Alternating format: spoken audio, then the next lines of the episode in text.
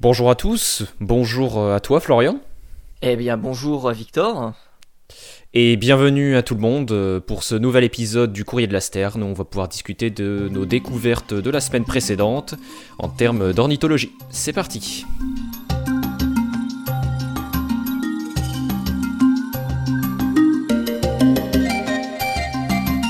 Eh bien, euh, Florian, comment vas-tu? Eh bien, ça va très très bien. Disons, tu, tu te perfectionnes dans les lancements d'émissions. C'est, cool. Ah, je commence à prendre la main, c'est ça, au fur et à mesure. Alors, au programme, qu'est-ce qu'on a aujourd'hui? Eh ben, au programme, euh, on va avoir euh, le, une sorte d'allométrie, si on peut qualifier ça comme ça, au niveau du chant, d'un, du chant d'un oiseau qui est euh, la mésange à calotte noire, si je me souviens bien. La mésange à tête noire, peut-être Mésange à tête noire, je crois. Parce que j'ai le nom scientifique en tête, mais ouais, c'est ça, c'est la mésange à tête noire. Quel va être ton sujet à toi? Eh bien, mon sujet à moi, ça va être euh, de vous parler d'un oiseau que vous connaissez si vous vous intéressez à l'ornithologie. C'est le ménure. L'oiseau qui, vous savez, imite les appareils photo, imite euh, tout ce qui est scie, etc., etc. J'ai deux études sur lesquels on va revenir. Le fameux oiseau-lire, donc. Ah, le fameux oiseau-lire, évidemment. Euh, donc je voulais présenter cette semaine-ci une étude que j'ai découverte euh, qui va donc parler, comme je l'ai présenté euh, plus tôt, de l'allométrie du champ chez la mésange à tête noire. Alors pour présenter rapidement la mésange à tête noire, ça va être la mésange la plus commune qu'on va retrouver en Amérique du Nord. C'est celle qui va incarner un petit peu le, terme chickadee. Je ne sais pas a des gens qui vont connaître les termes, les termes anglo-saxons pour, euh, pour, pour certains oiseaux. C'est un peu le terme mésange, mais aux États-Unis. C'est ça, c'est le terme mésange. Bon, c'est pas réellement défini, c'est pas très scientifique comme terme. C'est un petit peu plus compliqué que ça. Parce qu'ils vont, ils vont alterner entre chickadee et tits qui les deux concernent des mésanges euh, de la famille des paridés. C'est pas vraiment euh, phylogénétiquement correct, mais bon, pour les non vernaculaires, on s'en contentera. Hmm. Et, donc, c'est quoi euh, l'allométrie? Et donc, l'allométrie, eh ben, ici en l'occurrence, ça va être le changement du champ en fonction de l'arrivée ou de la vue par les mésanges de certains types de prédateurs. Alors pour présenter rapidement euh, les, chants de la mésange à tête noire, euh, elles sont connues donc sous le nom, comme je l'ai dit, de chickadee parce qu'elles font euh, un son très très reconnaissable et typique. Ici on va avoir le chant typique de la mésange à tête noire.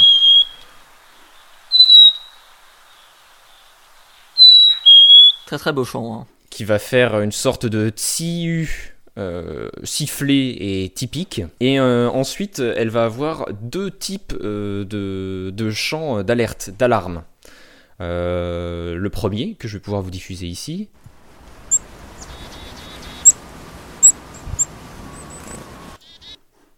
Qui est un chant donc très aigu, très rapide, qu'on va appeler le tsi, T-S-E-E, e, et qui va, et qui va être, être produit par les mésanges lorsqu'elles vont apercevoir un prédateur qui va bouger très vite dans les fourrés, qui va s'approcher très vite et qui va être très, très menaçant. mais elles vont avoir un deuxième champ d'alerte qui va être le fameux chickadee que je vais pouvoir vous diffuser maintenant.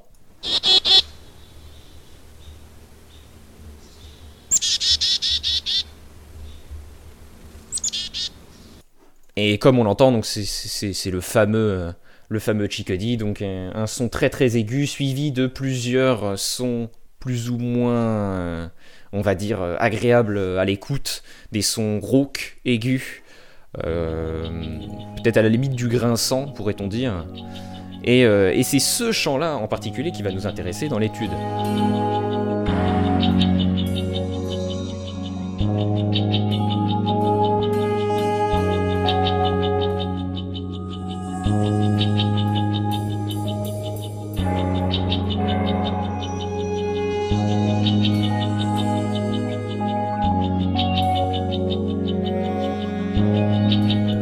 Alors, euh, les chercheurs ont élevé des mésanges à tête noire dans une sorte de volière, on va dire, histoire de pouvoir coller un maximum à un environnement naturel.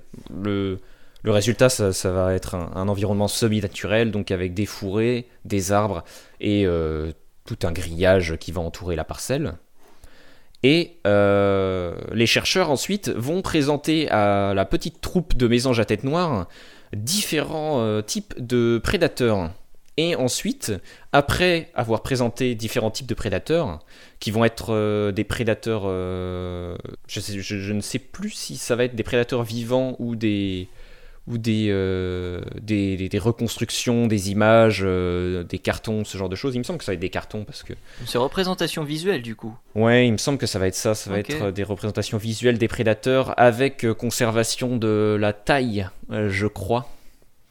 Donc pour pouvoir, pour pouvoir avoir, pour pas pouvoir biaiser les résultats au final et pas montrer mhm. les prédateurs plus petits que ce qu'ils sont réellement dans la nature. Et donc ils vont, donc ils vont présenter plein de types de prédateurs, deux prédateurs euh, mammifères, euh, donc euh, une dizaine de prédateurs, d'oiseaux prédateurs, donc des, des, des aigles, des faucons des, et des, oiseaux de proie nocturnes. et ils vont ensuite compiler les enregistrements de chants afin d'essayer d'en retirer bah, finalement une conclusion au niveau d'une variation de chants. Et euh, ce que vont obtenir les chercheurs et que je vais pouvoir te montrer dans la conversation Discord, euh, c'est cette image-là. Donc euh, une très très belle corrélation entre la quantité de notes dites D, c'est-à-dire le D du chickadee, que vous avez pu entendre, donc la deuxième partie du chant qui, qui est pas vraiment agréable à l'oreille, et la taille du prédateur. Et on va remarquer quelque chose d'assez étonnant, c'est que plus le prédateur est petit, plus, plus il va y avoir de sons dits de type D. Euh, ce qui est assez étonnant parce qu'on pourrait se dire que plus le prédateur est gros, plus il est imposant, plus il est dangereux. Eh bien en réalité ça va être l'inverse. Effectivement, comme on peut le supposer, plus il va y avoir de notes de type D, plus le prédateur va être dangereux. Pourquoi? Parce que plus le prédateur est petit, plus il va pouvoir suivre les mésanges dans les broussailles, dans les branchages, mmh, et plus il va être agile. Donc les mésanges ont appris euh, cette différence de dangerosité entre petits et gros prédateurs et le retranscrivent dans leur champ pour pouvoir avertir euh, les autres oiseaux de leur troupe. parce qu'en effet, les, mésanges à tête noire vont se balader en troupe de 6 à 8, individus environ euh, quand, elles, quand elles se baladent, quand elles sont à la recherche de nourriture. Et donc, euh, donc oui, comme on peut le voir, les résultats sont, euh, sont très très significatifs. Alors il va y avoir euh, deux prédateurs qui ne rentrent pas trop dans, dans, le, dans, dans le modèle linéaire qui a été créé ici, le Bob White et Rofleg. Alors je ne suis pas allé regarder quel type de prédateur c'était. Mais on peut imaginer qu'il va y avoir une variation, que la taille après évidemment n'explique pas tout en termes de, on va dire, de danger que peut poser tel type de prédateur et que la technique de chasse va avoir un impact. Donc ça va pas être aussi simple qu'une euh, corrélation stricte entre euh, taille du prédateur et, danger qui, représente par rapport aux mésanges. Euh, mais on peut voir que ça suit la plupart des prédateurs suivent très très bien la courbe. Et c'est, ça c'est un, très très beau résultat ce qui va être en termes statistiques très très significatif. Et donc et donc voilà, c'était une découverte, ma foi, qui est, euh, qui est plutôt vieille, mais euh, dont je n'étais pas du tout, du tout au courant.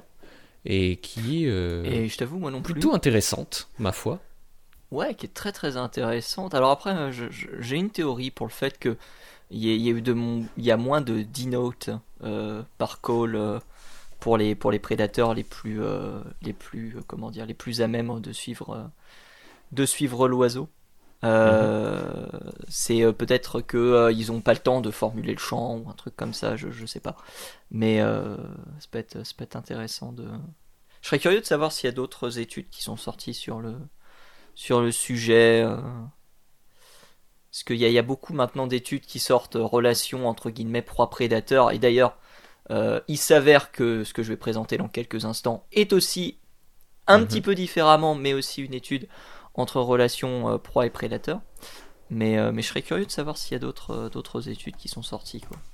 Bah, il me semble probable qu'il y ait d'autres études qui exploraient cette partie-là parce que on n'est pas très très au courant, mais il me semble que la plupart des, des, des birders, on va dire, nord-américains, eux, sont vachement plus au courant de ça.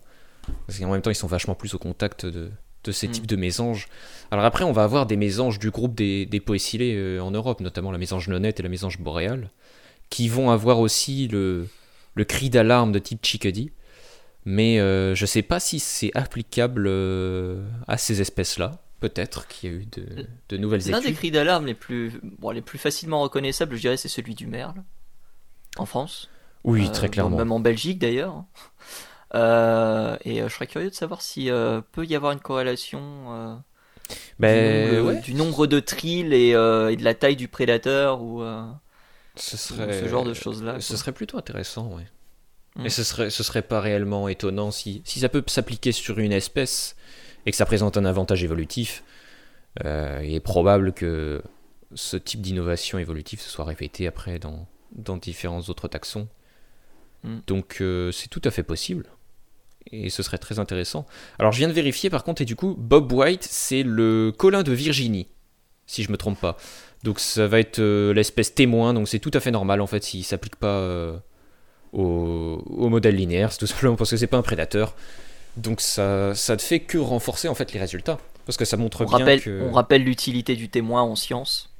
Oui, c'est ça, tout à fait. C'est pour euh, bien pour montrer que lorsque on a un oiseau qui va être de la même taille à peu près que le que le kestrel ici, euh, eh ben, euh, il va y avoir beaucoup moins de dinotes parce que les mésanges savent que c'est pas un prédateur et donc qui présente un danger bien inférieur. Mais voilà pour ce qui est de, de cette étude là.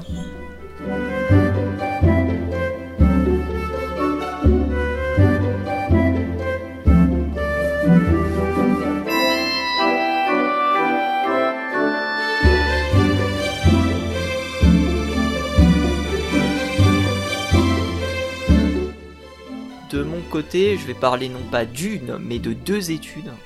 Attention, c'est une offre exceptionnelle, elle ne se représentera peut-être pas. je vais parler du Ménure. Ménure que, bon, euh, je pense que tout le monde connaît euh, cette vidéo où on voit un oiseau avec une longue traîne de, plumes euh, sur la queue, imiter des bruits d'appareils photo, de tronçonneuses, etc., etc. Il y a pas mal d'études qui sont réalisées en ce moment sur le Ménure. J'en ai choisi deux. Il y en a une qui date de 2021 et une autre qui est sortie en mars dernier. Qui vont être plutôt reliées en fait. C'est aussi pour ça que je présente les deux. Avant de présenter, avant de présenter les deux, est-ce que tu savais qu'il y avait deux espèces de ménures?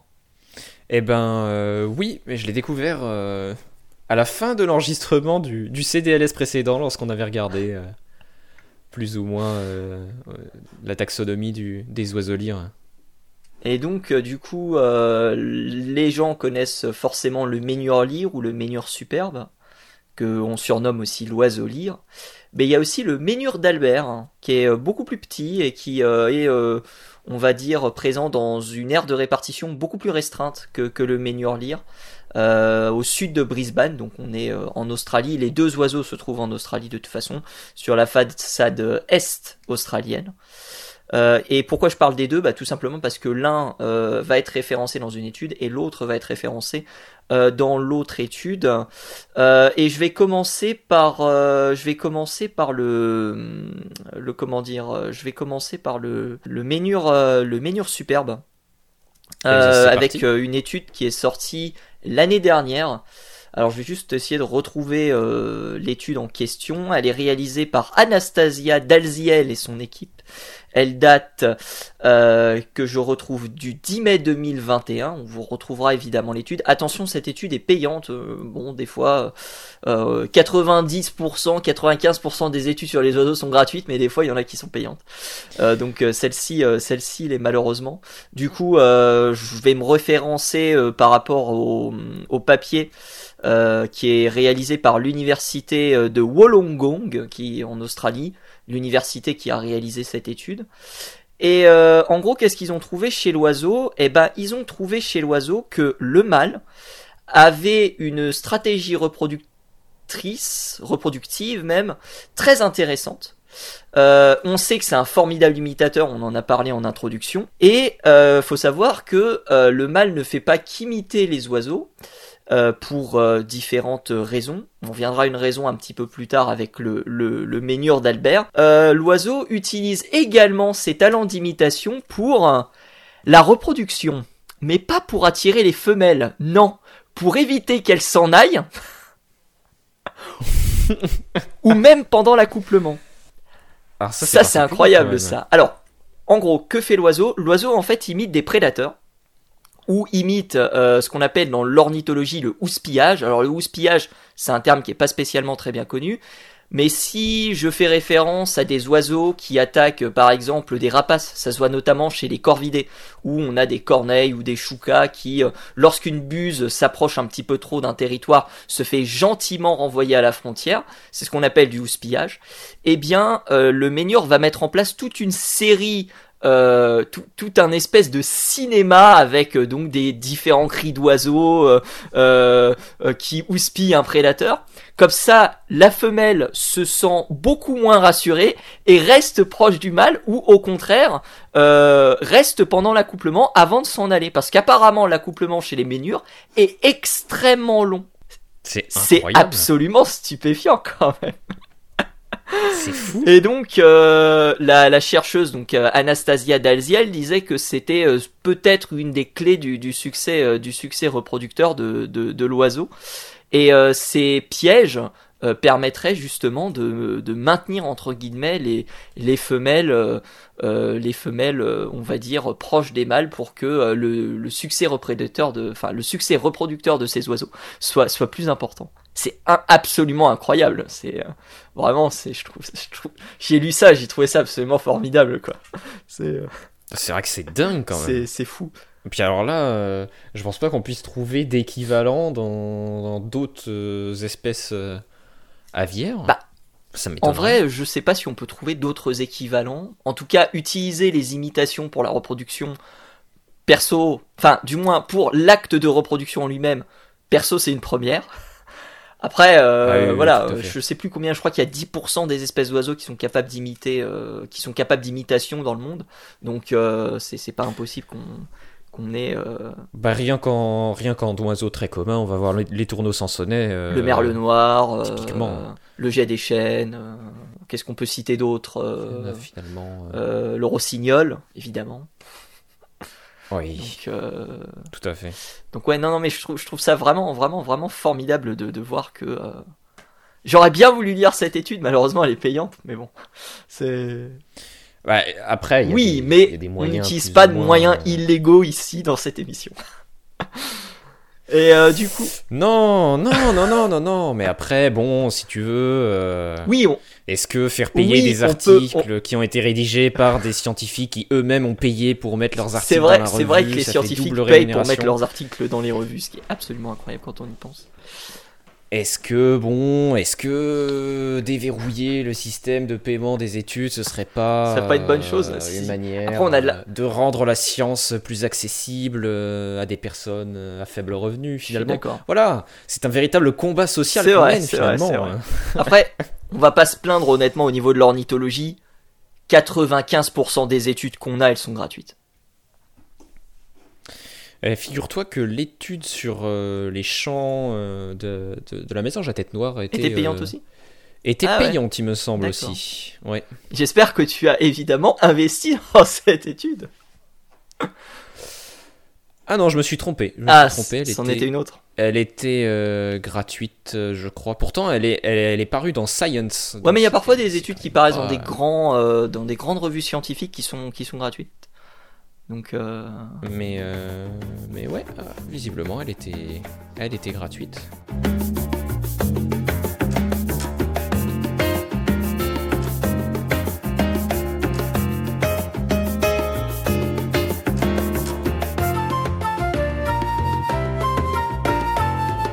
et donc, Ou alors c'était peut-être qu'une petite partie. Enfin bref. donc deuxième étude, parce qu'on a fini sur le Ménure superbe, euh, le Ménure euh, d'Albert du coup.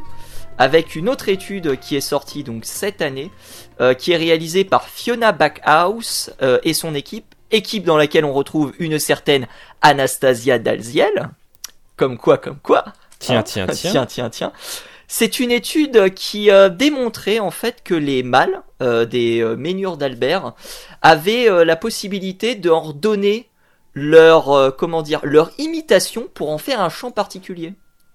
Il y a un oiseau, enfin il y a un Ménure qui euh, commençait une séquence et dans cette séquence il imitait le kookaburra, donc le martin chasseur, un oiseau euh, que vous connaissez sans doute pour son pour son rire euh, très très très diabolique.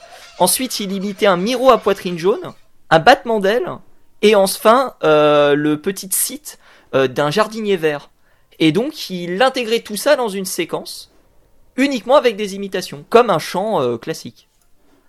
Et ça, pareil, je crois que c'est la première fois que je vois ça. Après, quand on connaît la capacité absolument dingue des, des Ménures à, à imiter euh, les différentes euh, choses qui l'entourent, euh, Hmm. finalement, euh, c'est c'est assez peu étonnant pour les sons séparés, mais pour la séquence totale, c'est vrai que c'est c'est très très impressionnant. Et euh, ils ont même euh, déterminé que les ménures faisaient évoluer ces séquences, qui est euh, une des raisons de la comment dire de la transmission culturelle des chants euh, et des dialectes qui sont euh, qui sont échangés chez les oiseaux. On en parle souvent de ces dialectes en disant ah oui mais tiens cet oiseau là qui chante, euh, je vais imager à Paris, euh, il chante pas de la même façon qu'il chante à Bordeaux par exemple, tu vois. Euh, bah, c'est euh, justement cette transmission culturelle qui fait que les chants se comment dire se se différencie en fonction de, de la zone géographique. hein. C'est assez grossièrement illustré, mais c'est en gros comme ça que ça marche. Et euh, donc tout à on fait. a, euh, on avait euh, donc on a cette, ces séquences là qui sont modifiées pour en établir d'autres par transmission culturelle. Et autre chose que j'ai découvert, ce qui va pas, enfin ce qui va me surprendre oui et non parce que c'est quelque chose sur lequel j'ai un petit peu travaillé. il faut savoir que les femelles des ménures chantent et imitent, alors que je pensais que c'était exclusivement réservé aux mâles. Mais le- il me semble que les chants des oiseaux femelles, en général, si tu prends toutes les espèces d'oiseaux, sont largement euh, Ah oui, sous-estimés oui, en très termes très de diversité. Il y a même un site internet qui répertorie, euh, qui répertorie les, les oiseaux euh, où les femelles chantent. Et en France, on peut citer Fauvette à tête noire, par exemple, où la femelle chante également. Rouge que rouge que noir aussi. si Mais est-ce pas. Est-ce que le chant est, est identique à celui du mâle sais rien pour du la tout. femelle Parce que toutes les fauvettes que j'ai vu chanter étaient, étaient exclusivement Ouais, des ouais. mâles. hein, à chaque fois que j'ai pu en faire des observations. J'en sais rien du tout, Donc, honnêtement. euh, Après, euh, il est fort probable après qu'en termes de diversité pure de chant et en termes euh, de, de- peut-être de puissance du chant ou de contexte dans lequel le chant est, est produit, ça doit fortement varier entre les sexes. Ce qui me semblerait logique parce que ça ne doit pas avoir la même fonction. hmm. Mais après, il y a peut-être une fonction Finalement. de marquage territorial ou ou euh, comment dire. euh, Oui, tout à fait, euh, tout à fait. on, on en parlait, on en parlait dans le dans le premier épisode avec euh, donc le grand Eclectus où les rôles entre guillemets étaient inversés, où c'était la femelle qui euh, entre guillemets protégeait le territoire et le mâle qui apportait la nourriture. Euh, donc il y a peut-être aussi ce, ce genre de, de relations qui, qui s'établissent. euh. Mais je crois que c'est plus de 3000 espèces d'oiseaux où les femelles chantent, ce qui est énorme. hein. Faudra que je revérifie les chiffres, mais je crois que c'est, je crois qu'on est dans ces, on est dans ces eaux là. hein. Donc euh, pour Sur combien au total Sur, euh, euh, à peu près- 11 000 espèces d'oiseaux 12 000 Euh, sur à peu près 11 000 espèces, euh, sur à peu près 11 000 espèces, donc on est à un petit peu plus de, un petit peu moins de, d'un tiers, donc on devrait être aux alentours de 28-29%, quelque chose comme ça. Oui, donc, euh, donc c'est quand même, c'est quand même plutôt, c'est quand même plutôt important, quoi.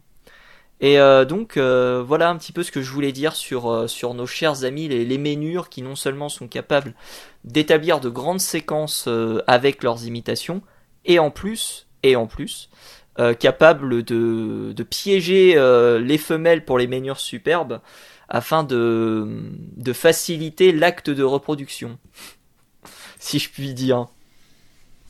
Eh ben, en tout cas, la, la toute première étude sur Elle- le elle ménage est incroyable. superbe, elle est hallucinante. C'est c'est Elle fou. est incroyable. Qui aurait pu soupçonner, euh, comment, comment on peut dire, une telle fourberie? Mais c'est mais c'est formidable. Ah, c'est- formidable. Mais il y a, il y a un truc, euh, alors peut-être que c'est expliqué dans l'étude, je sais pas, mais le fait que le mâle imite euh, les- le houspillage pendant la reproduction, je me demande comment la femelle fait pour ne pas le percevoir, parce que le mâle chante au-dessus d'elle, normalement. Donc, Après, est-ce que euh, la de la- configuration des lieux sens- doit être, euh, comment dire, propice à ce genre de phénomène? Euh, Je t'avoue, là, je, je sais Mais pas après, le... on peut pas réellement se projeter dans, dans la tête d'un oiseau pas. et savoir exactement comment il perçoit son monde. Il y a, il y a un terme d'ailleurs qui est donné pour ça, c'est le Umwelt, je sais pas si tu connais, qui, peut se traduire, euh, qui est un mot allemand, qui peut se traduire en monde propre et qui est en fait euh, l'ensemble des perceptions sensorielles euh, rassemblées euh, qui forment le monde perçu par un organisme.